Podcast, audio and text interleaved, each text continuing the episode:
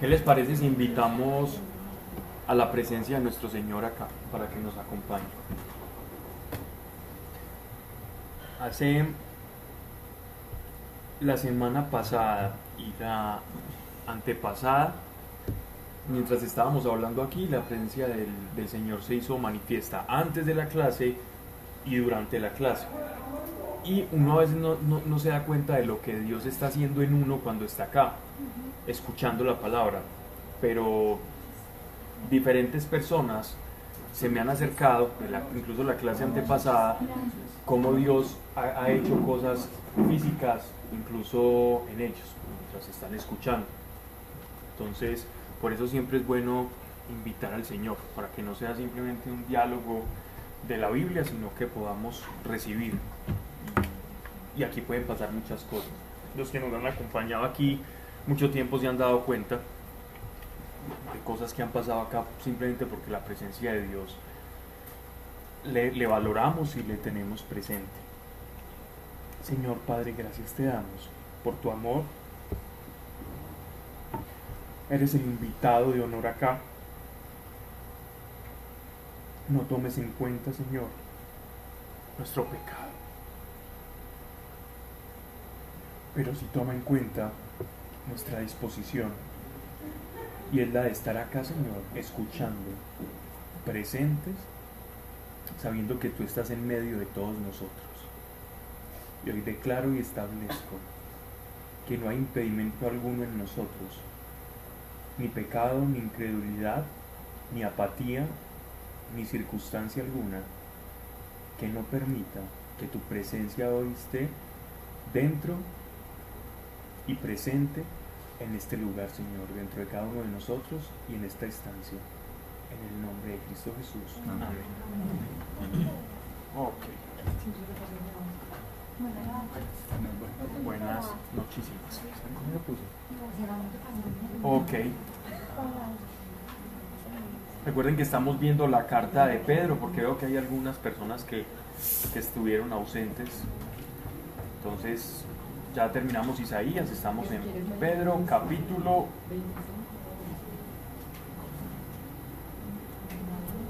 ¿Alguien me puede recordar en qué capítulo terminamos la vez pasada? Sí, en el 10. Capítulo 2, versículo 10. Perfecto.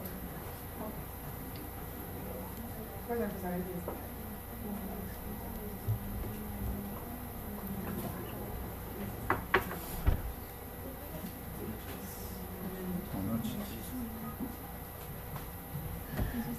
A él habéis de allegaros como a piedra viva, rechazada por los hombres, pero por Dios escogida, preciosa. Vosotros como piedras vivas sois edificados en casa espiritual y sacerdocio santo, para ofrecer sacrificios espirituales aceptos a Dios por Jesucristo. Recapitulando, la vez pasada hablamos que el apóstol Pedro acá estaba hablando de sacerdocio en el sentido amplio. ¿Qué quiere decir sacerdocio en el sentido amplio? Que no se refiere al sacerdocio eh, especial o digámoslo así ministerial, sino al sacerdocio que es común a todos los creyentes, un sacerdocio global. Todos nosotros somos sacerdotes porque podemos acercar a las personas hacia Dios, ese es, ese es el trabajo de todos nosotros, es anunciar a Dios y poder manifestar las cosas de Dios y servir como puente entre Dios y las personas que si bien Dios existe para, para muchas personas, no han tenido un encuentro personal. En ese sentido, nosotros somos sacerdotes. Y también sacerdocio, recuerden ustedes que otra de las, de las tareas, oficios del sacerdote, del levirato, era el ofrecer sacrificios por el pueblo. Nosotros ya no ofrecemos sacrificios porque Cristo fue el sacrificio vivo, uno y eficaz para todos nuestros pecados. Entonces ya no, nos, ya no necesitamos la muerte de los corderos, sino que el sacrificio que nosotros como sacerdotes vamos a ofrecer es el sacrificio de nuestras malas obras, de nuestros malos pensamientos y de todo lo que no es recto moralmente hablando. Ese es el, el sacrificio que nosotros como sacerdocio de Dios vamos a elegir. ¿Qué sacrificamos nosotros entonces? La mala conducta. Ese es el sacrificio que nosotros le ofrecemos a Dios. Vosotros como piedras vivas sois edificados en casa espiritual y sacerdocio santo para ofrecer sacrificios espirituales aceptos a Dios por Jesucristo. Por lo cual en la escritura se lee, He aquí que yo pongo en Sión una piedra angular escogida y preciosa, y el que creyere en ella no será confundido. Ya habíamos hablado que esto hace alusión al pasaje de Isaías y habíamos hecho la analogía de la piedra en los arcos de las edificaciones antiguas en que un arco está constituido por dos bases y que en la punta de esa base, que es precisamente la que le da cohesión para que se forme el arco, es la piedra angular que le da sentido al uno y al otro. Un arco no es arco si no tiene ese ángulo. Cristo es esa piedra angular que le da sentido a la revelación del Antiguo Testamento y a todas esas promesas de expectación mesiánica en Jesucristo cobran sentido y significado. Isaías ya había profetizado eso en los Salmos también. Para vosotros, pues, los creyentes, es honor mas para los incrédulos es piedra desechada por los constructores y convertida en cabeza de esquina. ¿Quiénes eran los constructores? Hablábamos la vez pasada. ¿Recuerdan quiénes eran los constructores? ¿Quiénes empezaron a hacer la primera parte del arco? ¿O a quiénes se refieren? Al pueblo judío, al pueblo de Israel.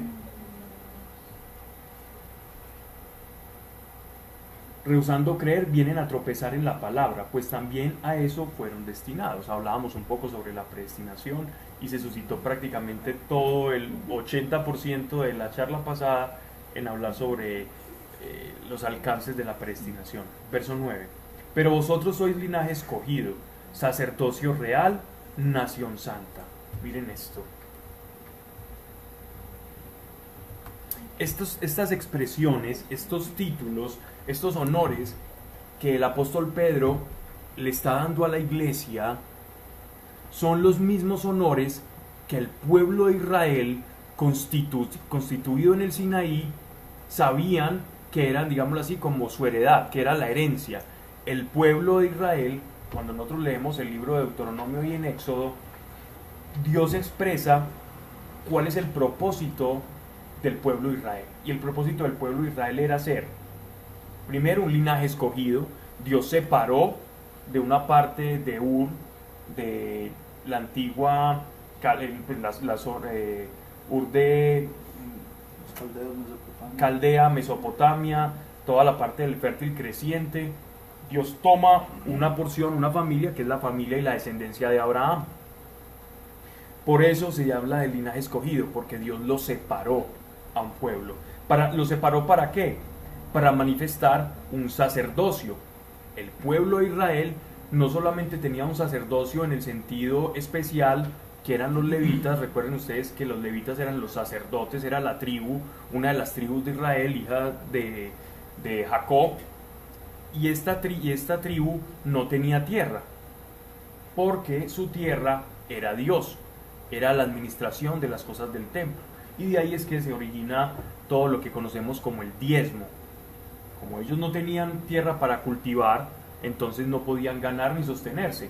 Todas las demás tribus diezmaban del, producido para sostener toda, todo ese proceso de administración de, de, los recursos que tenían los levitas, que eran los recursos salvíficos, los sacrificios, los lavatorios, las oraciones por el pueblo, el mantenimiento del templo, que era una cosa súper ardua. Entonces, ellos sabían que había un sacerdocio especial, pero cada uno de los judíos se sabía a sí mismo como sacerdote, no de, no de la descendencia de Aarón o de los levitas, sino sacerdote en cuanto todo, todo israelita tenía que pregonar al único Dios verdadero que se les había revelado a, a Abraham, a sus hijos y como una manifestación mucho más excelsa de él mismo cuando les da el nombre en el Sinaí ellos eran un pueblo escogido para, para evangelizar, si así se puede decir, llevar esa nueva noticia de un Dios único a todas esas culturas paganas, ellos entendían como sacerdotes, en ese sentido general. Pablo, eh, una pregunta ahí, ¿eso no tiene relación con Melquisedec, pues ese sacerdocio? No, no, no. El sacerdocio de Melquisedec, si uno se lee una Torah y, los, y, el, y el Talmud, Mm, los, judíos dicen que el Melquisedec es Sem, uno de los hijos de Noé. o sea, un pre y postdiluviano. Esos pre y postdiluvianos, antes de la maldición del diluvio, eran personas que tenían la capacidad de vivir mucho tiempo, hasta que les es estirpada esa capacidad de longevidad. Sem todavía, él no había perdido esa capacidad de vivir mucho tiempo, y dicen ellos que Sem fue uno de los fundadores, fue el fundador de Jerusalén. Eso está dentro de la tradición, eso es tradición judía, tradición judaica. Pero el sacerdocio de Melquisedec eh, o de Sem para los judíos es un sacerdocio en el sentido en que Dios le había dado ese, honor de ser sacerdote, ¿ya? No en el sentido del levita o de Aarón.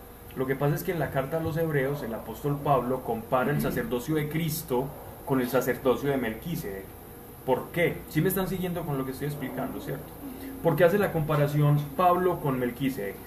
Porque sabemos de quién desciende Jesús, por el, el Evangelio de Lucas y el Evangelio de Mateo. Sabemos que Jesús desciende de la tribu de Judá. Entonces, un judío de la época, un contemporáneo a Jesús, encontrándose con esa situación, le va a decir, ¿usted cómo va a ser, digámoslo así, nuestro sacerdote, o Cristo como es nuestro sacerdote, porque los cristianos dicen que Cristo es sacerdote, si él no proviene del linaje de Aarón. Entonces era un argumento en contra del sacerdocio de Cristo.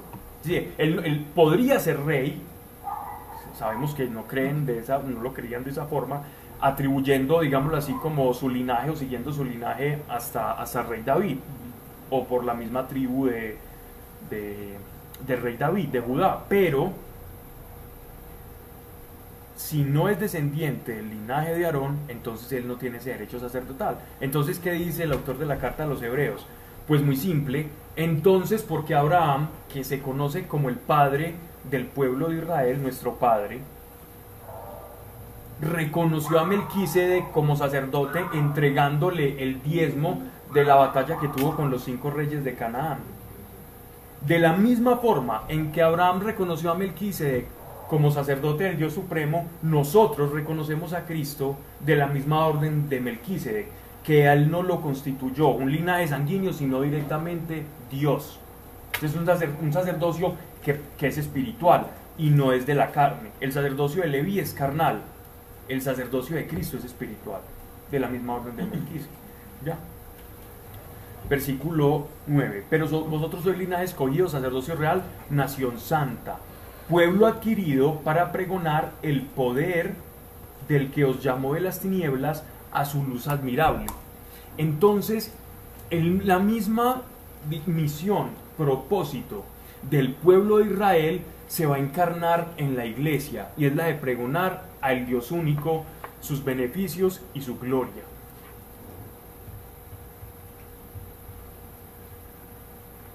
Que el pueblo judío eh, fracasó en, en pregonar el, a Dios hasta cierto punto. Porque aquellos que creyeron en la profecía, cuando vieron al Mesías cara a cara, entonces en esas personas, en esa iglesia primitiva, porque la iglesia es judía,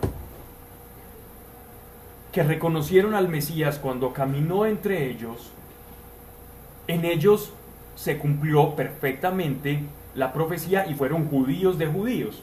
Quienes lo rechazaron, entonces se cumple la escritura del profeta Isaías y aquellos que rechazaron la piedra del ángulo, esa piedra pasó a ser una piedra de tropiezo para ellos. La piedra que le iba a dar sentido a todas las profecías de expectación que ellos tenían por el Mesías y una restauración espiritual del ser humano, esa misma piedra que ellos, iban a, que ellos rechazaron era la que les iba a dar sentido a todas las profecías que los hacen esperar en una restauración universal de las cosas, ¿cierto? Vamos bien. Marta. Yo lo hago por si las okay.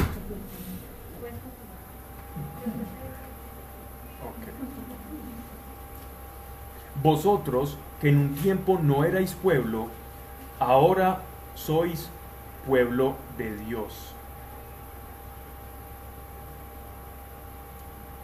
Igual que Dios tomó a Abraham de Ur de los Caldeos, de la misma manera Él nos llama a cada uno de nosotros, nos elige por separado y nos da una misión.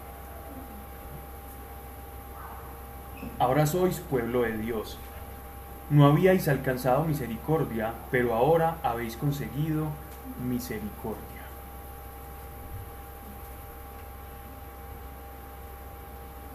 Vamos a él. 11. Os ruego carísimos. Carísimos, queridísimos, es una expresión de, de ternura y de, de consuelo del, del apóstol Pedro, ¿cierto? De, compañerismo, de cariño, de afecto. No sé qué sinónimos tengan ustedes a este en sus amados. Que, que os ruego carísimos que como peregrinos advenedizos os abstengáis de los apetitos carnales. Advenedizos es como si fuera, eh, como si fuéramos más o menos como extranjeros, ¿no? O como que no pertenecemos a un lugar. Un advenedizo es como aquel que no pertenece a un lugar o, y que cree ser de ese lugar, pero no es de ese lugar, ¿cierto? Que está ocupando un lugar que no le corresponde. En la política hay muchos.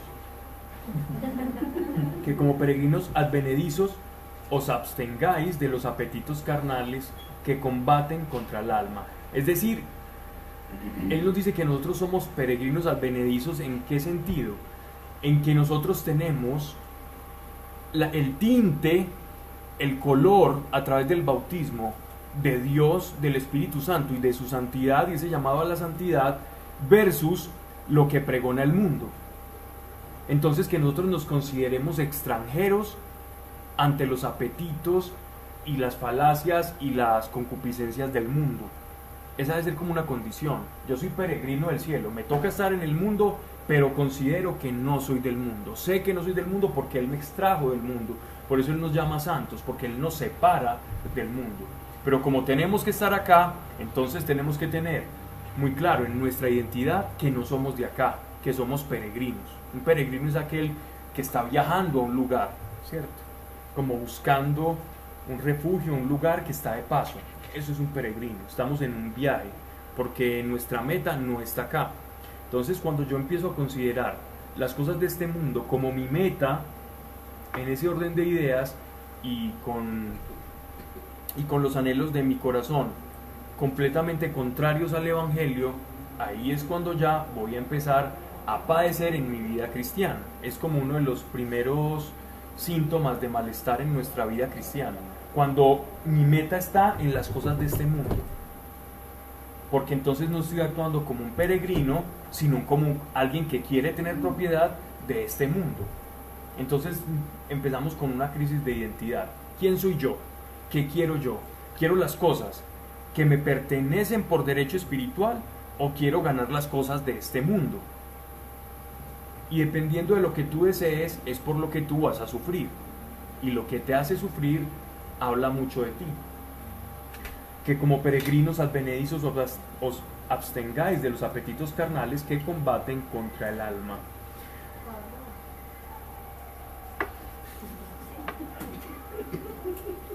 Pero, digamos, o sea, cuando te refieres a las cosas, bueno, las cosas materiales del mundo, porque igual Dios nos dio también como esa alegría o amor por la vida, por esa vida que tenemos en este momento acá, y el mundo como tal que nos dio, pues porque nos dio para cuidarlo, para, pues, por Claro. ejemplo, trabajar la tierra, o sea, hay cosas del mundo que también son, eh, me encuentro la palabra, pero son... también- Útiles, preciables, hermosas, Claro. que sirven como metas temporales, etcétera. Sí, claro. Pero la única, la única diferencia es dónde está tu corazón. Si tu corazón está en este mundo como un administrador o si tu corazón está inclinado a ser el amo, señor y dueño de este mundo. Entonces Dios nos dice, inclina tu corazón a ser administrador. Un administrador disfruta de lo que administra, pero no consideres que es tuyo. Primero porque es una gran mentira, porque no es tuyo. Es tuyo si tú lo pudieras llevar a la vida de ultratumba, a la vida ultraterrena, pero nada te puedes llevar. El rey Salomón recuerda cuando estudiábamos el Eclesiastés. ¿Qué decía Salomón? Vanidad de vanidades, todo es vanidad, todo es querer atrapar el viento. Fui rey en Jerusalén y tuve todo más que los que me precedieron, incluso que los que me van a, los que me van a suceder después. Y lo he tenido todo y me he dado cuenta de que todo es vanidad y fatiga de espíritu. Salomón se dio cuenta de que él iba a morir y que las cosas que hizo antes iban a pasar después y que él creía que, que tenía mucho y otro después iba a tener más.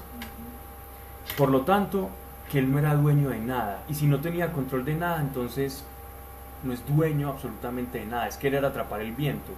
Entonces Dios no, Dios no quiere que su iglesia viva en la ficción de que el viento lo va a poder saciar. Entonces, si tú crees que tu saciedad está en el viento o en lo banal, en lo que cambia, muta, se acaba y no te puedes llevar, entonces vas a sufrir porque no lo vas a poder tener. Mas si tú te consideras peregrino, pensando en lo que vas a adquirir en el reino que Él ya te prometió, disfrutando de estas cosas como administrador, tienes tu corazón en la sintonía correcta. Bien. Ok. La carita. Y, os- y observéis entre los gentiles, dice, venizos y obtengáis de los apetitos carnales que combaten contra el alma. Y observéis entre los gentiles una conducta ejemplar, a fin de que, en lo mismo, porque os afrentan como malhechores, considerando vuestras buenas obras, obras, perdón, glorifiquen a Dios en el día de la visitación. Claramente se está refiriendo a la iglesia calumniada del año 64 a 68 después de Cristo. Recuerden ustedes cuando empezamos la carta de Pedro, en la introducción que hicimos, hablábamos de todos los, por así decirlo, chismes, murmuraciones y falsas acusaciones que se hacían en contra de la iglesia. Una era que eran caníbales, decían. Uno puede leer en los escritos de las críticas a los, a los cristianos y a la iglesia primitiva, las cartas que se, que se mandaban allá en Roma y le escribían al emperador. Esas están en muchos libros de historia de la iglesia, historia incluso así convencional. Y uno puede ver las atrocidades que se dicen de los cristianos, que eran caníbales, que hacían orgías en unas fiestas, que se comían la carne de un tal Cristo y unas cosas atroces que ellos decían. Yo creo más por aquel viejo que el ladrón juzga por su condición, ¿cierto? Y todas esas cosas, eh, digámoslo así, acusaban a los, a los, a los creyentes. Entonces el, apóstol, el apóstol Pedro le está diciendo no se pongan a debatir con ellos, pero que su conducta sea ejemplar, para que ellos viendo su conducta se den cuenta que lo que están diciendo es falso, ¿cierto? Solo por su conducta, no tienen que entablar palabras con ellos, no, no, no, no hay necesidad de argumentos intentarlos convencer, pero que su conducta sea conforme al llamado que ustedes tienen. Pablo, ¿a qué refiere que glorifiquen a Dios en el día de la salvación? Pues esos que los, que los atacaron, Porque la- de- eh, glorificar a Dios es como más bien como en los actos, ¿cierto? Y que cuando, eso se refiere a la parucía, cuando Él llegue, encuentre una iglesia que lo glorificó y que dio testimonio de aquel que los llamó, que los representaba. Una manera, es una manera de decir, glorifiquen a Dios con su conducta, que en, su, que en nuestra conducta nosotros expresemos a aquel que nos llamó y a aquel que nos amó. Nosotros debemos ser como un fiel espejo de- del Señor que nos llamó. Algunas veces no lo podemos ser y tenemos que arrepentirnos todo el tiempo, pero, pero no está de más luchar por, por reflejarlo a Él. Él conoce nuestra humanidad y nuestra fragilidad. Y el mismo que está escribiendo esta carta lo negó tres veces.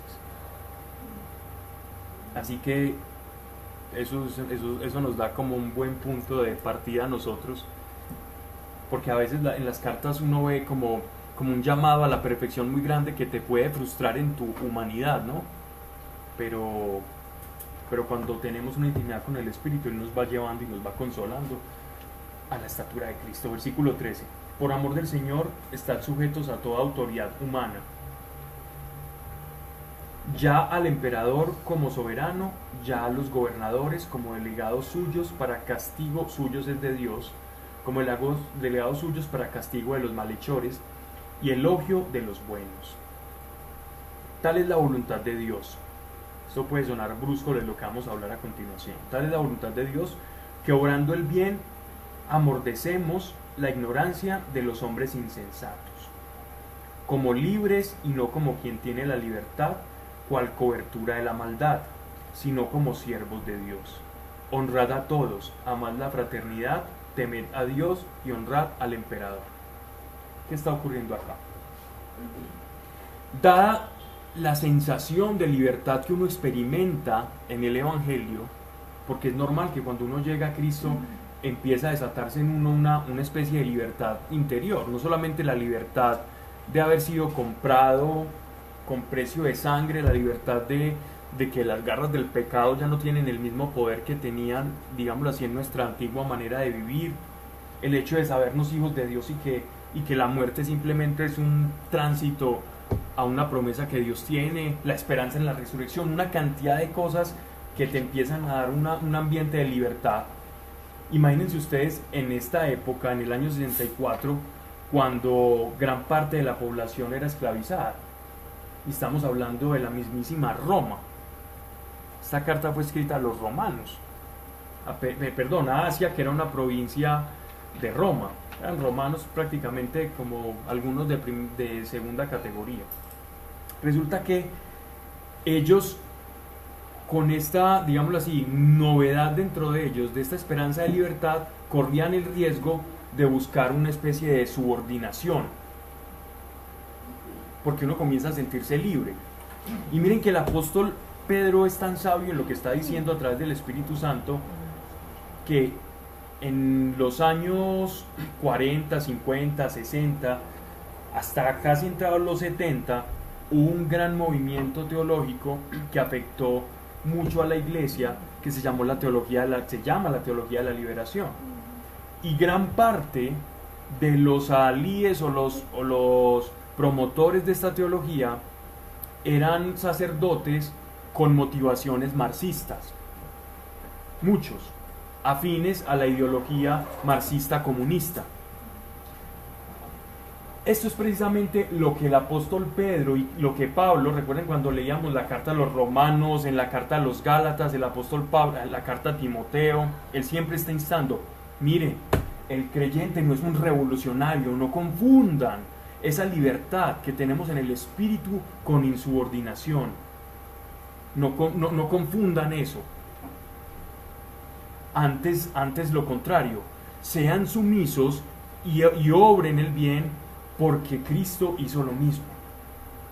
Esto suena muy raro porque a veces nosotros estamos acostumbrados a una sociedad en la que nos han, nos han casi que inyectado a que nosotros nacemos con derechos inalienables, los derechos humanos y una cantidad de cosas, ¿cierto? Que vienen de los presupuestos kantianos, del justnaturalismo y digámoslo así, como de, de- de toda esa posrevolución francesa, en que el ser humano cobra como una dignidad que antes en la Edad Media no tenía.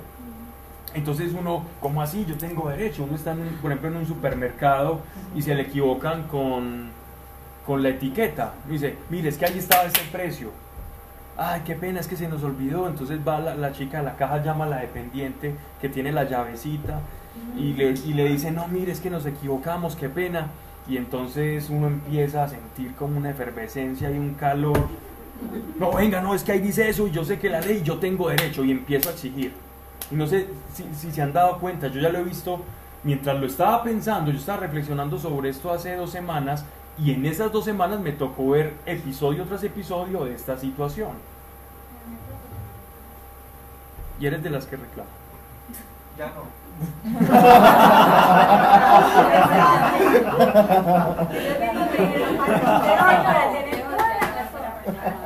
Nos dan la razón, nos dan la razón, es verdad. ¿A, a qué voy? ¿A qué voy? Simplemente voy a lo siguiente, que nosotros ya nos nacemos, ya nos creemos, nací- nacemos como con un derecho, que, como unos pequeñitos, pequeños emperadores, todos. Todos nacemos con derechos y, y somos víctimas todo el tiempo del sistema, de las personas, y no consideramos que aquel que tenemos al frente es alguien que se pudo haber equivocado y que esa persona va a pagar los platos rotos. Ah, no, no me importa, porque es que yo tengo derecho.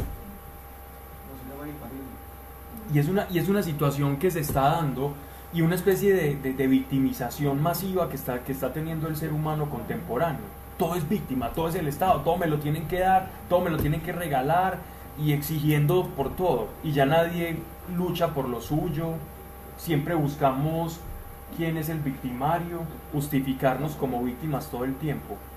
Eso es precisamente lo que Pedro está diciendo que tenemos que erradicar de nuestra manera de pensar. No, no, todo eso es, todo eso está, por eso, él está, ¿qué está diciendo, qué está diciendo él? Actúen con, bon- con bondad, conforme nuestro Señor caminó en la tierra. Nuestro Señor no violentó nada. Él no vino de revolucionario. Al César lo que es del César. Al César lo que es del César, a Dios lo que es de Dios, cuando le, di- cuando le entregaron la moneda. Pero, ¿qué pasa? ¿Qué pasa con eso? La revolución, la revolución que se va a generar, eh, no es revolucionario en el sentido de armas tomar. La revolución que se va a generar es que todos los principios que, que se desarrollaron en la humanidad para abolir la esclavitud fueron principios fundamentados en el cristianismo. Para reivindicar el papel de la mujer en la sociedad vienen a través del cristianismo occidente.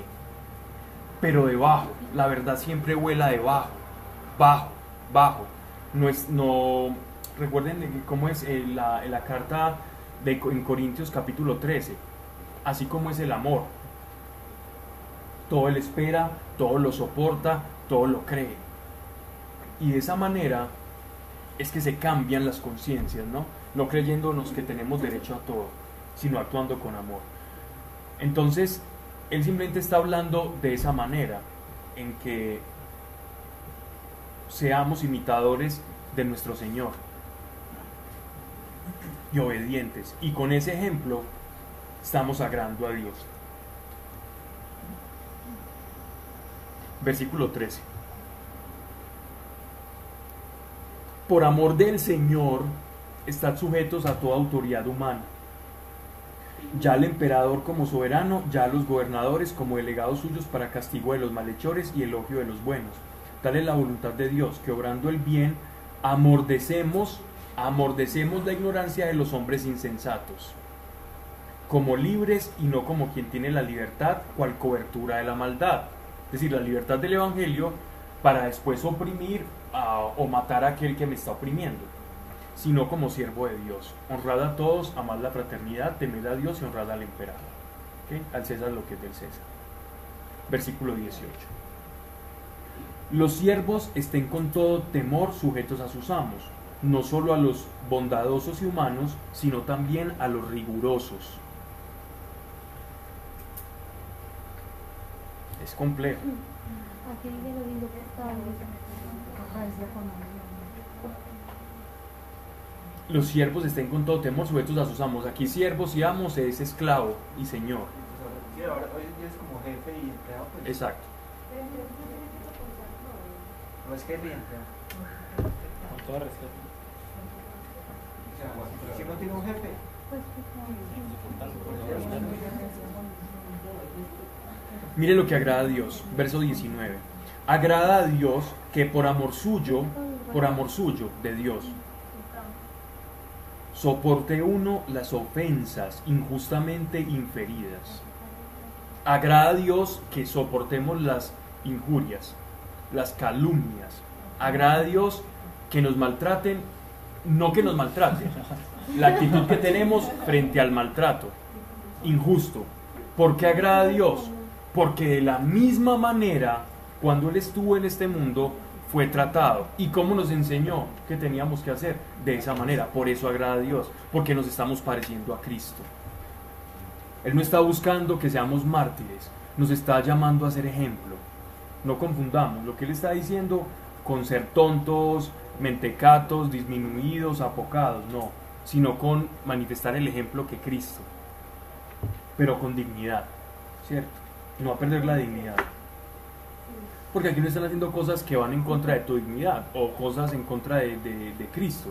De hecho, los mártires nacen es precisamente porque se oponen a hacer cosas en contra de su dignidad. Las cosas que llevaron al martirio de las personas fue, por ejemplo, el no sacrificar cosas a los ídolos, el no participar en las, en las orgías de Baco y de Dionisio en Roma, todo ese tipo de cosas de las cuales ellos no eran partícipes terminaban siendo no insubordinación, sino ya eso iba en contra de su dignidad espiritual. esas cosas contra eso sí no hay nada que hacer. No, más bien si hay algo que hacer, correr. Pues, ¿qué mérito tendríais si delinquiendo y castigados por ello lo soportáis? Pero si por haber hecho el bien padecéis y lo lleváis con paciencia, esto es lo grato a Dios. Él está explicando cuál es el principio. El principio es la paciencia y en que si tú obraste bien y estás recibiendo una consecuencia negativa, entonces, entonces va a haber una virtud en ti que lo soportaste con paciencia. Pero si tú delinquiste vas y tienes una consecuencia negativa, eso no es virtuoso porque eso es precisamente la consecuencia de lo mal hecho que hiciste. Entonces él está haciendo como esa comparación. Pues para esto fuisteis llamados, ya que también Cristo padeció por vosotros y os dejó ejemplo para que sigáis sus pasos. Él, en mayúscula, en quien no hubo pecado y en cuya boca no se halló engaño, ultrajado, no replicaba con injurias y atormentado no amenazaba, sino que lo remitía al que juzga con justicia. Otro principio, la paciencia espiritual y por amor a Dios tiene una lógica. ¿Y cuál es la lógica o el marco de esta lógica o de este principio? Es que nosotros los creyentes tenemos un tribunal más alto que el tribunal de la tierra. Y podemos acudir a ese tribunal celestial para exponer nuestro caso. Pero que cuando expongamos nuestro caso sea bien porque estamos siendo acusados sin merecerlo. Y como nuestro juez que ve todas las cosas, que es veraz y eficaz, Él va a hacer justicia para nosotros. Eso es el principio de soportar con paciencia. Porque si yo no soporto con paciencia, luego no voy a poder ir donde, donde, donde Dios, donde el juez supremo, porque entonces yo ya me hago reo de la consecuencia que voy a recibir aquí en este mundo. Entonces es como abstenerme de- de las cosas de este mundo para buscar el tribunal celestial. Ese es como el principio. Y eso es lo que hizo nuestro Señor. Mi reino no es de este mundo. Ustedes no me pueden juzgar a mí, ustedes no pueden hacer nada. Si, si, si me hacen algo es porque mi Padre que está en los cielos se los permite. ¿Recuerdan ustedes cuando él estaba en el palacio de Antonia siendo juzgado al lado Barrabás y que le dice eso a nuestro Señor? Poncio Pilato le, le dice, venga, pero dígame algo para yo sacarlo, ¿cierto? Él no lo quería condenar. Y él le habla que él no tenía potestad sobre él. Es precisamente porque Jesús nunca buscó una justicia humana. Siempre atribuyó la justicia a Dios.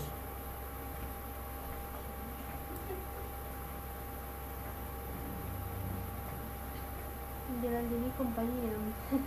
Versículo 24. Traiga la cosa, entre Se me preparan, por favor. Llevó nuestros pecados en su cuerpo sobre el madero, para que muertos al pecado viviéramos para la justicia, y por sus heridas hemos sido curados. Palabras de Isaías, ¿recuerda? Dice, llevó nuestros pecados en su cuerpo sobre el madero. El sufrimiento de Cristo, cada azote, cada lapidación, cada golpe, cada burla, cada escupitajo, cuando le arrancaron la, la barba los, los romanos, todo eso que hicieron con él, la coronación de espinas, la flagelación, era en cada acto de esos agresivos con nuestro Señor, era el pecado de la humanidad que él iba a cargar. Y para colmo de pecado, el madero después de estar en esa situación, cargar esos postes llevó nuestros pecados en su cuerpo sobre el madero. Cada llaga, cada herida de Cristo representa un pecado particular, cada golpe. Cada golpe de Cristo representa un pecado. Y por cada uno de esos pecados y por esas llagas es que nosotros podemos obtener no solamente la sanidad espiritual en cuanto a salvación, sino también la sanidad física en muchas de nuestras enfermedades y partes del cuerpo. sobre el madero para que muertos al pecado viviéramos para la justicia y por sus heridas hemos sido curados. Palabras de Isaías del, sier- del siervo del Señor. ¿Recuerdan cuando leíamos? Versículo 25. Porque erais como ovejas descarriadas, mas ahora os habéis vuelto al pastor y guardián de vuestras almas. Es decir, tenemos un juez supremo. Si actuamos y obramos con paciencia en este mundo ante las injusticias, en ese tribunal siempre nos van a dar un veredicto a favor. Si soportamos con paciencia, sin vociferar, sin altanerías, podemos orar y vamos a ser escuchados y vamos a tener la justicia verdadera. Porque hay un protector de nuestras almas. No es que nos vamos a quedar sin justicia o a quedar sin justicia, siempre va a haber una justicia para nosotros. Y si alega, ya pierde la justicia. Depende.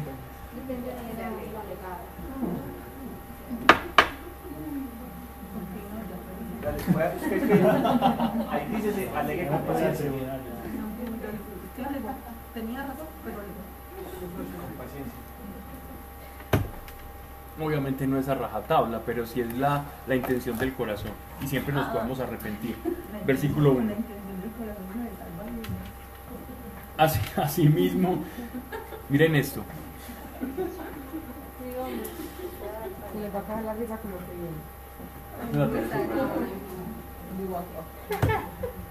Esto es bueno que lo subrayen en la Biblia, por favor. Sí, sí. Versículo 1. Ya mismo. Ah. No, aquí, Ah, aquí no me culpa, vea, eso está blanquito. Escuchen esto, pues, hom- hombres, escuchen, hombres, escuchen esto. Asimismo, vosotras, mujeres, estad sujetas a vuestros maridos. Es claro. No necesito explicación. Pero eso sí. Ay, pero ahí cuando lleguemos Y yo me sujeto a ello. Explíqueme esto después. Más claro no puede ser Jesús. ahí de- Asimismo, vosotras mujeres estad sujetas a vuestros maridos, para que si alguno se muestra rebelde a la palabra, sea ganado sin palabras por la conducta de su mujer. Esto denota aquí claramente la circunstancia en la cual Pedro estaba escribiendo. Sabemos por hechos de los apóstoles y por algunas cartas primitivas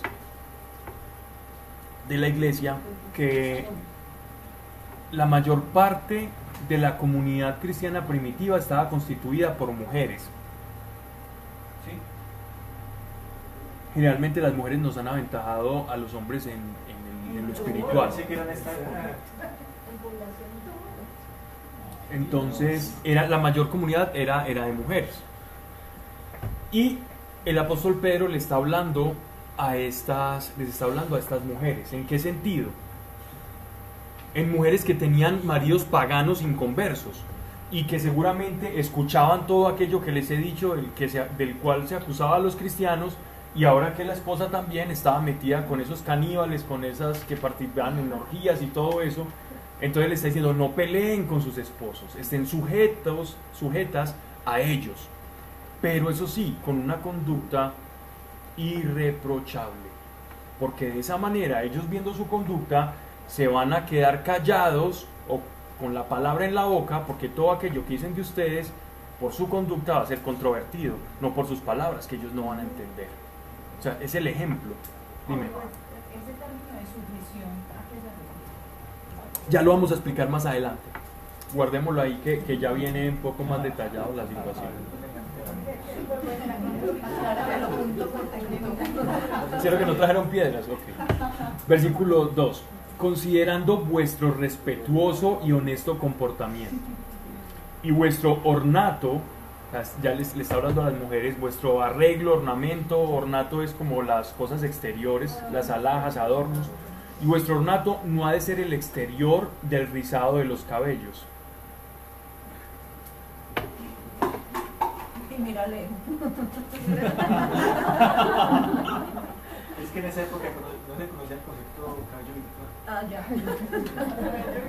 ¿Se acuerdan cuando leíamos Isaías? Que en los primeros capítulos Isaías hablaba sobre las mujeres contemporáneas cuando estaban todavía unidos el reino de Judá y el reino de Israel. Que las mujeres de, Jerusalén comenzaron a, vestirse igual a las de Babilonia, a las de Asiria, a todas esas personas que llegaban por el Mediterráneo y cambiaron su manera de vestir como para sentirse más en la onda de, la época, ¿cierto? y que, y que, que Isaías condena, no por la manera de vestirse de ellas como tal, sino que precisamente por esas cosas exteriores empezaron a entregar su verdadera belleza o la belleza de la mujer israelita, que era, que era como esa santidad de mujer, ¿cierto? Y empezaron a ser mujeres banales, frívolas, y dejaron como todas esas cosas que las hacían ese pueblo escogido. Entonces, y vuestro ornato no ha de ser el exterior del rizado de los cabellos, del ataviarse con joyas de oro o el de la compostura de los vestidos, sino el, el oculto en el corazón, que consiste en la incorrupción de un espíritu manso y tranquilo. Esa es la hermosura en la presencia de Dios. La hermosura para Dios es en una mujer un espíritu manso y tranquilo. Pero ya nos va a decir cómo debemos ser los hombres también.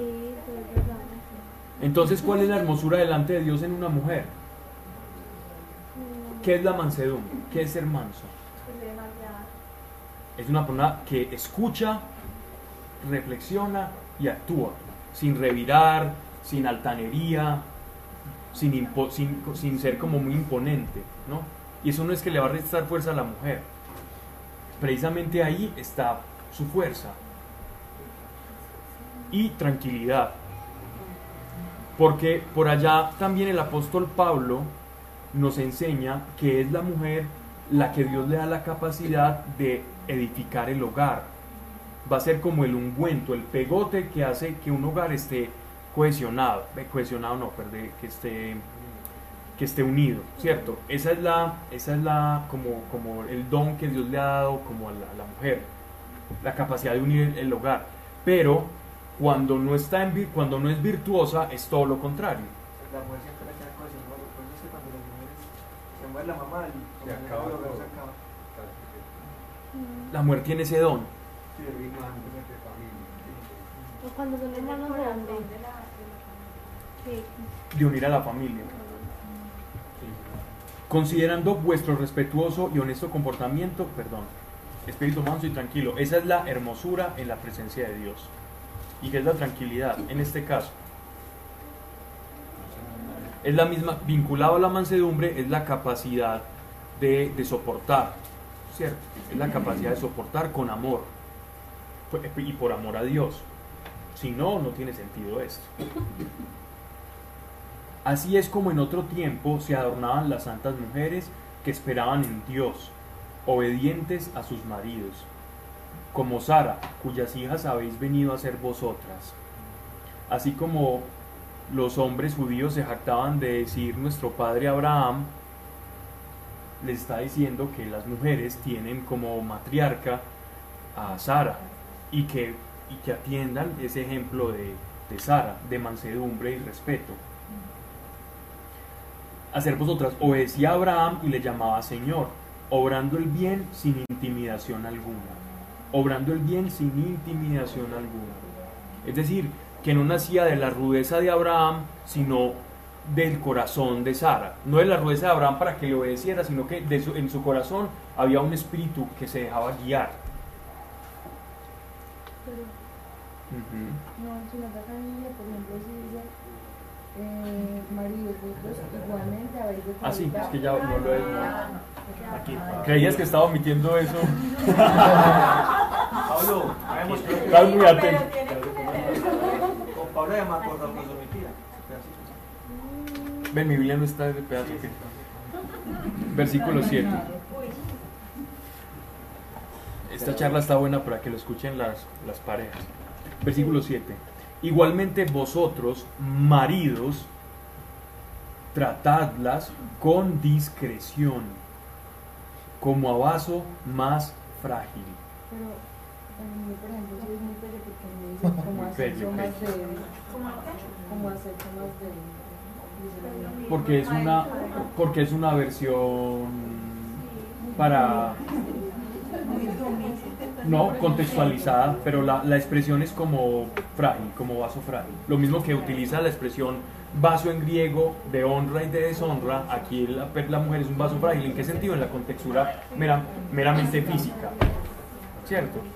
Porque por la rudeza en las civilizaciones antiguas, entonces era el macho alfa gigantesco y la mujer entonces se aprovechaba de, su contextura eso para generar intimidación en ella y obediencia, ¿cierto? Y sumisión. Él está diciendo, por fuerza no es que la mujer va a ser sumisa, Señor. Trátela como vaso más frágil. No vaya a usar su fuerza física o su robustez para intimidar a su esposo.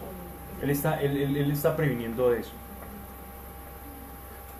Esperemos que no nos esté escuchando una feminista de la, de la ola de la tercera generación, porque uy, Ah, nos, nos llena, nos llena la caja de comentarios. Que Que porque el apóstol Pedro les llama frágil, simplemente está refiriendo a la contextura física de no utilizar la robustez va- varonil para intimidar a una mujer para llevarla a sujeción. Antes está condenando ese acto. La. Pero como a veces vemos desde el lado que queremos ver las cosas, malinterpretamos. O sea, por esa pues, pues, por Ujú. contextura física. No más. Marías, tratarlas con discreción como vaso más frágil, honrándolas como a coherederas de la gracia de vida. ¿Por qué les dice honrándolas como a coherederas? Porque es muy dado en el quehacer masculino, ¿cierto? Ver a la mujer como un objeto de mero placer o un ornato o una corona o algo que yo le muestro a los amigos. Miren la chica que me conseguí, la más bonita del barrio, ¿cierto? ¿Cierto? Entonces mire, mire, ahí, ahí la tengo, como una especie de pequeño trofeo. Pedro se casó, Pedro con mujer. Sí. Sí, muy seguramente por esto es que él está, muy, por muy, seguramente por esto es que él está escribiendo eso y qué bueno que, me hicieron la, la pregunta. Es muy probable que Pedro era un hombre en una contextura fuerte y que él por su propia experiencia también está diciendo, miren como el Señor me ha enseñado a tratar a mi mujer. Y es era un hombre impetuoso de decir las cosas así como le llegaban a la primera, entonces le está diciendo, con discreción, trátelas con discreción, cuídela. Se nota, mu- o sea, en la carta se nota mucho o sea, la diferencia de lo que él era, pues, de lo como se expresaba en, el- en los evangelios a lo que es ahora en la carta, o sea, se nota Sí. mucho. Algunos dirán, eso no aplica, yo me casé con una mujer de dos metros de altura, entonces eso le aplicas al revés. Pero también, pero también emocionalmente, la mujer recibe mucho más emocionalmente que nosotros. Nosotros miren que entre hombres uno en el colegio peleaba con el mejor amigo y en el, y en el segundo descanso ya estaban jugando fútbol. O le metieron una patada que les doblaron la rodilla y al otro día uno ya estaba en la casa del amigo jugando y hablando tonterías. Pero vaya una mujer que pelee con la mejor amiga, ¿cuánto se demoran para contentarse, cierto? Tres. Pero es porque, es porque, porque viven la vida con un, con un nivel, digámoslo así, de emociones mucho más fuerte que nosotros. Nosotros la vivimos a otro, a otro nivel, ya, diferente. Ellas utilizan, cuando digo nivel no me refiero a nivel superior, ojo, Más tampoco. Racional, más neurosis. Total. Entonces nos conviene tratarlas como vaso más frágil para que no recuerden muchas cosas malas y después se haga un acumulado como un baloto y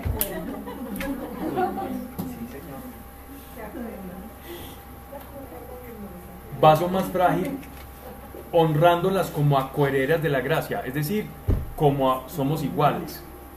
Ese es un principio de igualdad espiritual que en ninguna parte, en ningún credo, hasta la fecha, se había, eh, se había dado esta igualdad entre hombre y mujer espiritualmente. Para que nada impida vuestras oraciones. Esposos, si tratan mal a sus esposas y después van a hablar con Dios para hacerle una petición, vamos a tener un problema. Y es que nuestras oraciones se van a quedar en la ionosfera y no van a poder pasar a, otro nivel. Primero tenemos que estar bien con nuestras esposas, con nuestras parejas, para después saber que somos escuchados. Entonces, tanto sino Pues, Claro, así. es cumpliendo este Por principio. ejemplo, el tema de cachos, por ejemplo. Sí, habrá que por eso que ya no se dé A ver, cuenta, confiesa, porque Pedro. Ahí está mal. Entonces yo estoy haciendo pilatunas por detrás. Y, y después voy a hablar con Dios Sí, sí. pretendiendo que Dios me va a escuchar, ya sepa lo que no lo va a escuchar. Y teóricamente ya cree que Para que nada impida vuestras oraciones. Un gran impedimento de nuestras oraciones es ese quebrantamiento conyugal. porque, ese, porque ya es uno solo, ya es como si uno mismo estuviera haciéndose, eh, haciendo algo. Exactamente, exactamente. Esto es un principio impresionante. Aplica, aplica para los dos. Solo que está dando recomendaciones más afines, digámoslo así, como a los vicios de género, que en el hombre puede ser la rudeza y, y el tender a, a- ver como un objeto a su pareja, ¿cierto? Y en la mujer, eh, él está hablando de, de ciertos vicios de la mujer que puede ser la tendencia a la frivolidad, en el sentido de, de tanto preocuparse por las cosas externas que descuiden qué es lo que es valioso para Dios, que es esa mansedumbre, así como las mujeres del principio. ¿cierto? Y Pablo, otra cosa es que también, eh, hablábamos en una cosa cuál fue en lo que estábamos diciendo, porque el hombre en, en María es en la cabeza del hogar. Sí. Entonces, si la mujer va a estar eh, respetando la cabeza, pues él también tiene que cuidarse de ser un buen líder para Claro, total, total. Sí, hablábamos, la mujer, la mujer ama a través del respeto. Y Al revés. No, sí, no. otra vez. sí. Sí, sí, la, la, la, la, la mujer ama en tanto respete a su esposo. Cuando una mujer pierde el respeto por, por su pareja, es un síntoma de alerta, ¿cierto? Pero, y el hombre puede ser porque le parezca bonita, muy tierna, o porque sí. Más bien, ese respeto se, se asemeja a la admiración. Cuando la mujer pierde la admiración por el hombre, Es lo mismo. Pero el respeto y la admiración pueden ser sinónimos en ese caso. Finalmente, todos tengan un mismo sentir, sean compasivos, fraternales, misericordiosos, humildes. Miren todo esto. Eso de, gracias. Eso de tener un mismo sentir eh, significa, a veces lo leemos y lo pasamos de alto, pero ¿qué es un mismo sentir? Sí. Está en la misma dirección. En la misma dirección, sí, también. Armonía, vale, entra. Vale, vale. Pero la, la- expresión del griego, es decir, que traducen acá, que está, está, está más transliterada, es un mismo sentimiento. Que sí, un mismo sentimiento es armónico. Pero si uno se va a la palabra como tal, un mismo sentir, ¿qué es? Que lo que a ti te duele, a mí me duela. Exacto. Que si tú estás mal, entonces yo estoy mal o no estoy bien hasta que tú estés bien. Que si tú lloras, yo lloro y que si tú ríes, yo río contigo. Y eso es la verdadera compañía de pareja. Exactamente. Es de la, de manos. Y esto no solamente aplica para la pareja, sino también para la iglesia. Para la iglesia como tal. Sí, claro. Porque estas palabras ya trascienden la vida de pareja. Esto ya se, se están refiriendo también a todos nosotros. Finalmente, todos- exacto. Todos tengan un mismo sentir. Sean compasivos. La compasión es la capacidad de ponerme en los zapatos del otro. Fraternales, misericordiosos, humildes, no devolviendo mal por mal, ni ultraje por ultraje. Es decir, contrario a la ley de, de del código de Hammurabi, de la del talión. Para los hermanos en fe. Ajá. pues. Sí. Al contrario, bendiciendo que para esto hemos sido llamados, para ser herederos de la bendición. Pues quien quisiera amar la vida y ver días dichosos, cohiba su lengua del mal y sus labios de haber engañado. Apártese del mal y obre el bien, busque la paz y sígala.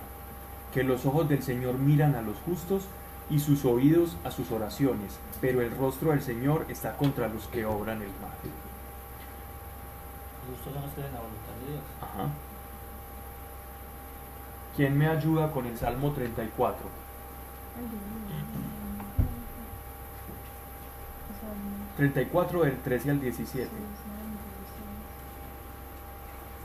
Esas palabras las toma el apóstol Pedro de- del Salmo 34. Aparta, ¿Quieres vivir mucho tiempo? ¿Quieres gozar de la vida? Pues refrena tu lengua de hablar mal y nunca digan mentiras tus labios. Aléjate de la maldad y haz lo bueno. Busca la paz y síguela. ahí está. 34 del 14 al 17, ¿cierto? Del 13 Del 13 al 17. al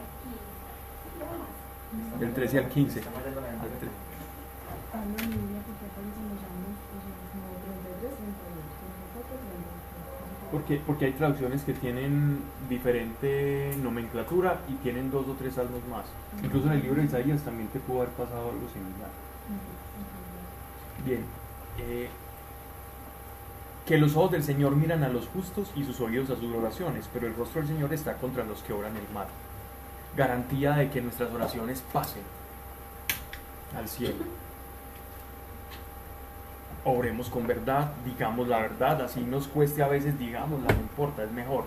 Porque cuando hablemos con Él, Él va a hacer que esa verdad que no se ve resplandezca y que las personas que estén hablando lo que no es terminen siendo descubiertas en su maledicencia. Pero hay, hay, hay, hay un límite con influencia. Sí, claro. Hay otra cosa, Jesús no empezó a decir yo soy el Mesías, yo soy el Mesías, él sabía que se ponía a decir eso, pues o lo entronizaban o lo lapidaban. Muchas veces le tocó escaparse, o porque lo iban a, a coronar ya, o también porque lo querían tirar por un desfiladero. Y miren eso que también dice, que nosotros estamos hechos, llamados para ser herederos de la bendición. Si nosotros somos herederos de la bendición, de nuestra boca no puede salir maldición, sino bendición. Abstengámonos de maldecir de quienes no piensan como nosotros, de quienes no están de acuerdo con nosotros, y en vez de eso bendigamos lo que estamos más equipados en Dios para bendecir que para maldecir. Usemos el equipamiento que tenemos, no el de nuestra vieja naturaleza que, que nos inclina a maldecir por cada cosa que no que, que digámoslo así juzgamos como injusta y utilicemos las herramientas del espíritu para bendecir, aún incluso en medio de la injusticia. Yo tengo una pregunta cuanto a eso. Dime. Es que dice mucho como que, eh, como que de la boca van puesto lo que tenemos en el corazón y eso. De la abundancia del corazón. Sí, cuando uno dice como una grosería, como que se apoya el dedo chiquito del pie, y entonces uno dice como, ¿Qué? ¿Qué dice uno? Palabras entonces. Hombre, no lo tiene eso, eso es pues como pecado por decirlo de alguna manera. Mira. ¿Qué pasa? ¿Qué pasa con eso? Eh, poco a poco, en la medida en que te vas haciendo consciente de, tus palabras, eso va a ir cambiando, ¿ya? Porque a veces simplemente hace parte de un coloquio, algo que, que- que uno repite sin, sin mediar el significado de la palabra, ¿ya? Uno no sabe lo que está diciendo muchas veces, pero en la medida que, que te das cuenta del poder de tus palabras y de la bendición y de la maldición, entonces en esa medida eso va desapareciendo paulatinamente. Pero eso sí se puede. No, de hecho me causa mucha curiosidad, no es que uno sea tan vulgar, sino que pues, porque hay gente que dice como, No, sino que en, nuestro, en nuestra, digamos, cultura se utiliza mucho, muchas veces así por más, sino Hola, me parte levantan de las de hablar, pero por ejemplo, puede ser lo Sí, recuerden, recuerden que maldecir también es decir mal de alguien. Evitemos decir o hablar mal de las personas. Así tengamos razón. Que no. Exacto, es- eso es, así es. Ese es el principio.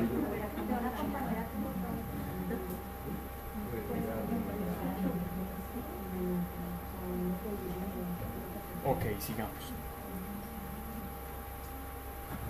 Es normal, pero no debería. Versículo 13.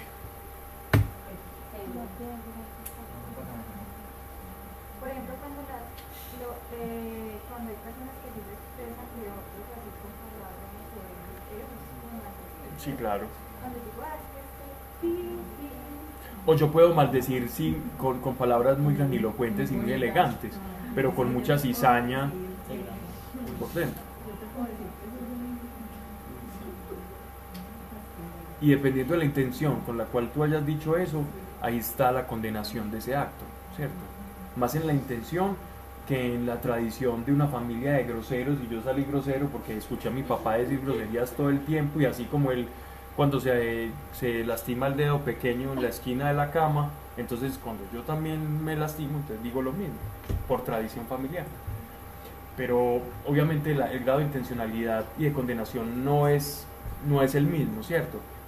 Pero cuando uno se hace consciente de eso, eso empieza a cambiar solito, sin necesidad de- ni siquiera de, hacer, de proponérselo, hacer una alcancía de groserías ni nada de eso. Pasan, pasan, esas alcancías existen. ¿cuándo tendría de mil. ¿Y quién os hará mal si fuereis celosos promovedores del bien? Y si con todo padeciereis por la justicia, bienaventurados vosotros. ¿Qué nos está diciendo eso con esa pregunta? Nos está dando una garantía que si obramos el bien, si somos promovedores celosos del bien, Él nos está garantizando una protección sobrenatural sobre nuestras vidas. Y si con todo padeciereis por la justicia, es decir, si por el Evangelio nosotros somos vituperados, lastimados, blasfemados, se burlan y nos dicen locos, religiosos, que vivimos en, en la Edad Media, torquemadas, oscurantistas, ridículos, a científicos, todo lo que se dice de una persona que cree y no solo cree, sino que vive a Dios. Entonces, siéntanse bien con eso.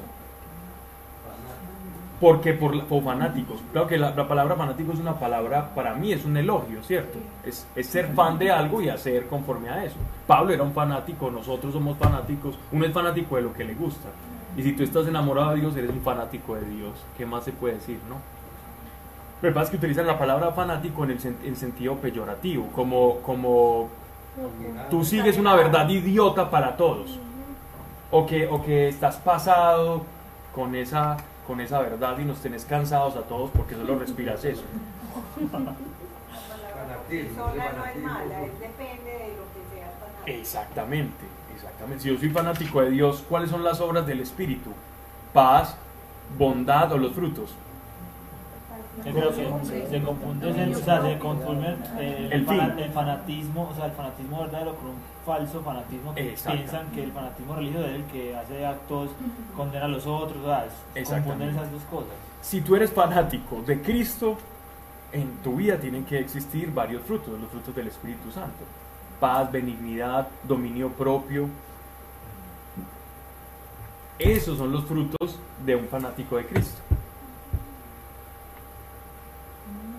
Los frutos de un, fana- de un mal fanático son hablar de Dios, pero no dar frutos. Es decir, un peral o- ofreciendo, ofreciendo peras, pero siendo un manzano. Y si con todo padeciereis por la justicia, bienaventurados vosotros. Cada vez que nos dicen algo de eso, Dios nos está diciendo, eres bienaventurado. ¿Qué es bienaventurado? Buena aventura, que usted va a tener buena vida. No les temáis ni os turbéis. Antes glorificad en vuestros corazones a Cristo Señor y estad siempre prontos para dar razón de vuestra esperanza a todo el que os lo pidiere. Muchos van a ver el ejemplo de Cristo en nosotros manifiesto. Mas otros que nos pidan el por qué nos comportamos como nos comportamos, está diciendo el apóstol Pedro, sea solícito y atento y dígale cuál es la razón por la cual usted actúa como actúa. Es decir, predique pero con mansedumbre y respeto y en buena conciencia, para que en aquello mismo en que sois calumniados queden confundidos los que denigran de vuestra buena conducta en Cristo. Que mejor es padecer haciendo el bien si tal es la voluntad de Dios, que padecer haciendo el mal. Y este es el principio del martirio. Aquellos que por la justicia terminaron entregando sus vidas para glorificar a Dios y nunca renunciar o nunca renunciaron a su buena conducta. Y tenemos el testimonio de todos los mártires de Vespasiano, Domiciano, Nerón, Calígula y todos los emperadores romanos que crearon ordenanzas y edictos en contra de la iglesia naciente. Pero que poco a poco, sin necesidad de sublevaciones, de, de intentar buscar la libertad a punta de pico y de pala y, y dioses y martillos, el Evangelio terminó llegando hasta el mismísimo corazón de Roma. Por eso Dios les estaba pidiendo mansedumbre, porque Él sabía cómo iba a hacer las cosas. Solo, solo, sigan la, solo sigan la imitación de Cristo, que yo voy a hacer justicia. Y en Roma se termina volviendo la esclavitud, se termina decretando la libertad para, para la iglesia, como, como culto cristiano por antonomasia, ya por allá con Constantino y Dios ya tenía todo eso en mente, pero si uno se precipita y no cree, no confía y se subleva, termina siendo una secta contraria a lo que Dios había diseñado. Por eso es bueno confiar en las palabras de Dios. Así en el momento nosotros no podamos ver todo el, todo el cuadro completo del futuro. Pablo, esta carta, esta carta hace mucha referencia como a o sea, no estar contendiendo con los demás, sino evangelizar desde la, desde la misma ejemplo y en caso de que a usted le pregunten, ese, pues, o sea, en caso de que te pidan tu opinión, vos ahí sí Exactamente. Ah, pues ya con las palabras. Exactamente. De hecho, y lo dice, pero recuerden que toda carta, toda epístola y carta tienen unos destinatarios. Y esos destinatarios se encuentran en ciertas circunstancias políticas, económicas, sociales, eh, regionales, etc. En este caso se encontraban bajo el imperio de Nerón, justamente después de la acusación del incendio en Roma. Nerón acusó a los cristianos del incendio, eh, en un incendio que hubo completo en Roma y él los, él, los utilizó como chivo expiatorio, como carne de cañón, a los más inocentes, a los que menos se sublevaban y todo el mundo, si antes simplemente se burlaban de ellos y eran llevados, digámoslo así, ante los pretores, pretores eran los jueces romanos, los llevaban para esgrimir sus problemas, ya en después de, que los acusaran de esto, ya ellos se volvieron la peor calaña que había en Roma, los cristianos. Habían pretendido incendiar la ciudad. Entonces ya el odio fue tal que por eso él escribe esta, esta carta de soportar los sufrimientos, porque ellos ya estaban siendo perseguidos. Esta fue la génesis de las, de las, de las persecuciones más viscerales de la iglesia, eh, digámoslo así como en, tiempos primitivos.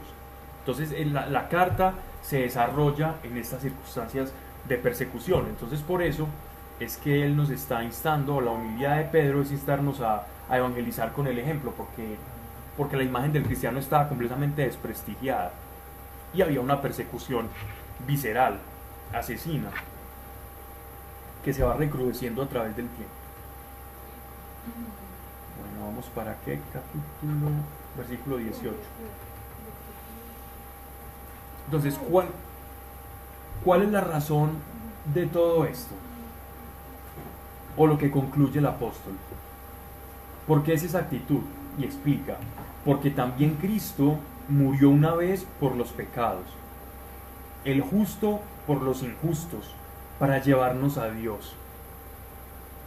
Si Cristo es la cabeza y nosotros somos el cuerpo, el cuerpo no puede tener un obrar diferente al que la cabeza le dé porque entonces ya quedo yo como con un síndrome de ture espiritual que, que es como las personas que no le hacen caso el cuerpo y se dan golpes y dicen groserías, ¿cierto? Imagínense ese síndrome así, pero, pero lo traspolamos a la iglesia.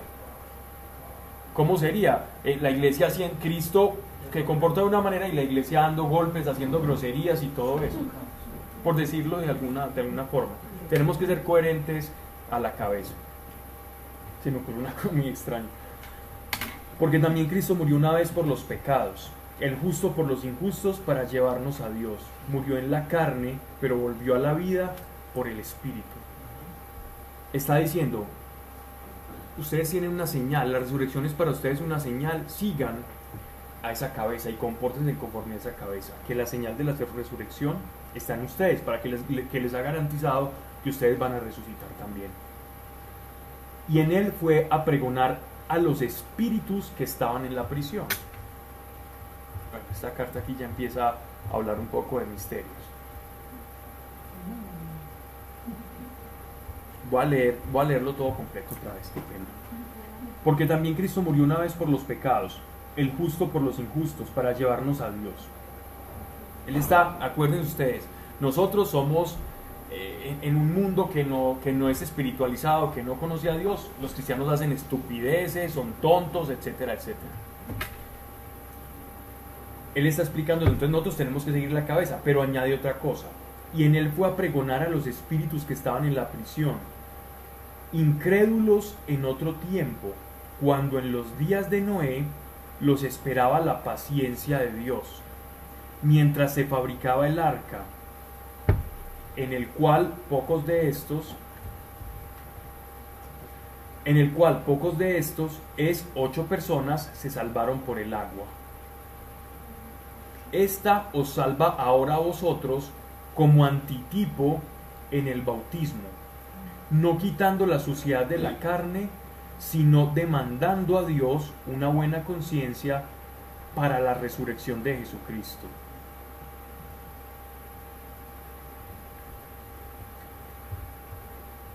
silencio. Vamos a explicar, eso está muy interesante. Ok. Vamos. Él nos está enseñando a ser como Cristo. Y que Él es, Él es justo que murió por los injustos. Nosotros de alguna manera también vamos a padecer, si somos justos, por los injustos de este mundo. Pero Pedro añade otra situación. Y él dice que en los días de Noé, es decir, estamos hablando de la época del diluvio, no sé aquí por qué dice arca, será barca. Bueno, un arca también, ¿sí?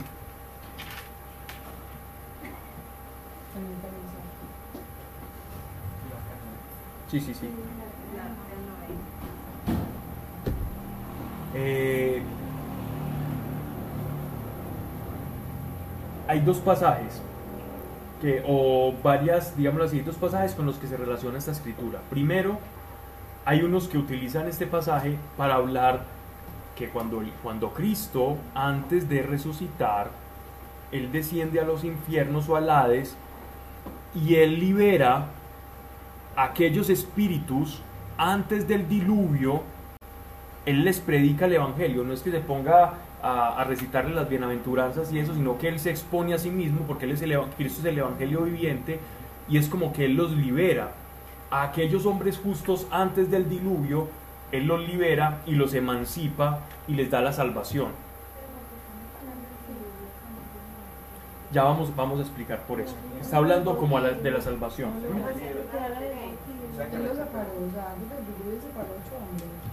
en los, las esposas de los hijos de Noé y los tres hijos de Noé.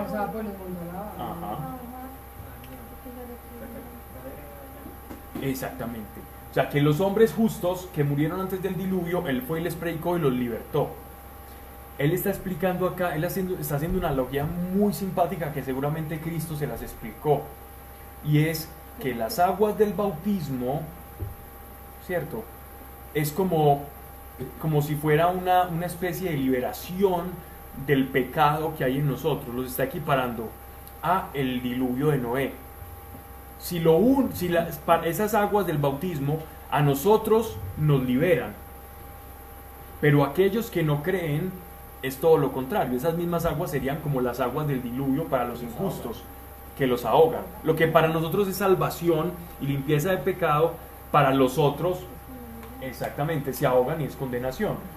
Entonces dice, fabricada el arca en la cual pocos, esto es, ocho personas se salvaron por el agua. Estas, esta os salva ahora a vosotros como antitipo en el bautismo, no quitando la suciedad de la carne, sino demandando a Dios una buena conciencia para la resurrección de Jesucristo.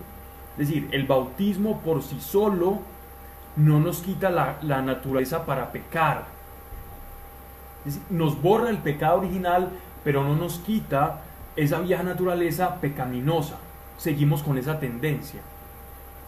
Que una vez sometidos a Él, los ángeles, las potestades, las virtudes, subió al cielo y está sentado a la diestra de Dios.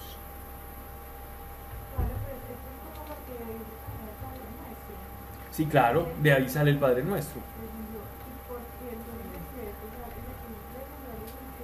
Lo que pasa es que la palabra infiernos en griego es Hades.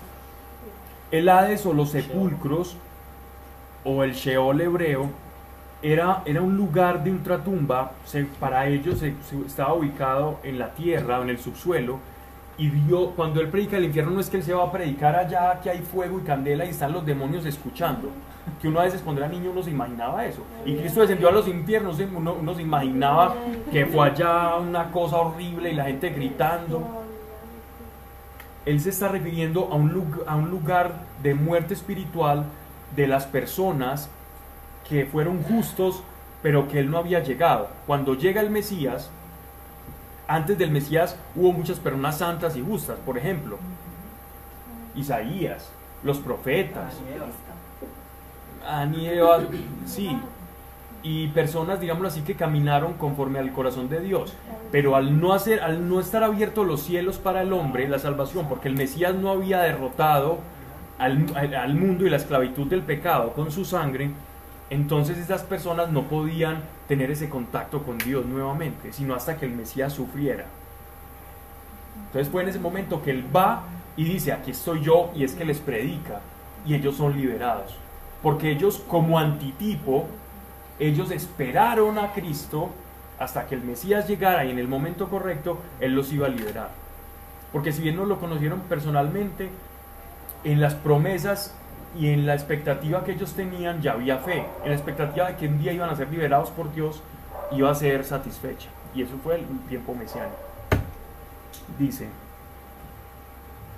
la sociedad de la carne, sino demandando a Dios una buena conciencia por la resurrección de Jesucristo, que una vez sometidos a Él los ángeles, las potestades y las virtudes, subió al cielo y está sentado a la diestra de Dios. Estamos hablando tanto de potestades demoníacas como de potestades y huestes espirituales eh, del cielo. Todo fue sujeto a su gobernanza. Puesto que Cristo padeció en la carne, armados también del mismo pensamiento de que quien padeció en la carne ha roto con el pecado, para vivir el resto del tiempo no en codicias humanas, sino en la voluntad de Dios.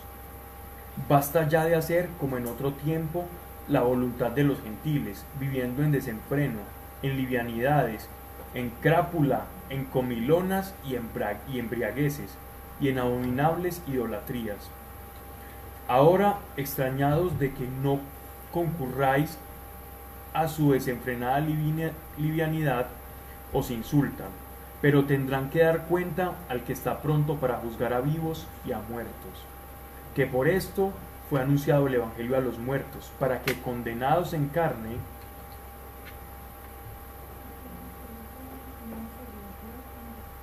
que por eso fue anunciado el Evangelio a los muertos, para que condenados en carne, según los hombres, vivan en el Espíritu, según Dios. ¿A qué se está refiriendo esta frase?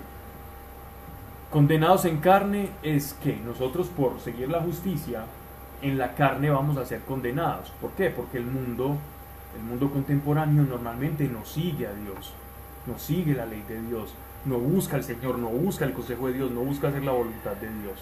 Entonces Él dice, así como Cristo entregó su carne para el pecado, para resucitar a la vida eterna y mostrarnos ese camino, así a veces a nosotros también nos toca renunciar a la carne, incluso entregando la carne, para vivir la misma vida de nuestro Maestro. Y eso les pasó a ellos. Y él, sabía por qué estaba escribiendo esto. Y es que muchos de los que quizás estaban escuchando esto, es decir, los destinatarios, muchos de ellos fueron martirizados posiblemente en la época de Nerón. Y ya sabían lo que les... No sabemos mucho de la familia de Pedro. Solo que era casado. ¿Cierto? Pero de resto no sabemos, no sabemos ni de su descendencia en lo absoluto. De hecho, la mayoría eran casados de los apóstoles. De pronto se cree que Juan no, pero simplemente es tradición. No tenemos mucho sobre la vida como personal de, de los apóstoles más allá de los evangelios. Voy a leer simplemente este texto acá. Ya vamos para el 4. Sí. Ya, el 4 sí. El 4 ya no creo que pase de cuando compra.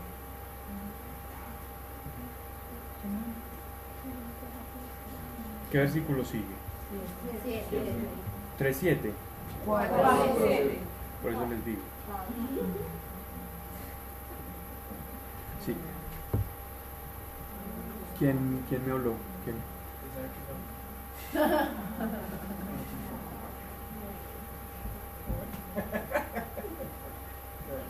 El fin de todo está cercano. Es normal este tipo de afirmaciones en el Evangelio. Todo aquel que vive una experiencia personal,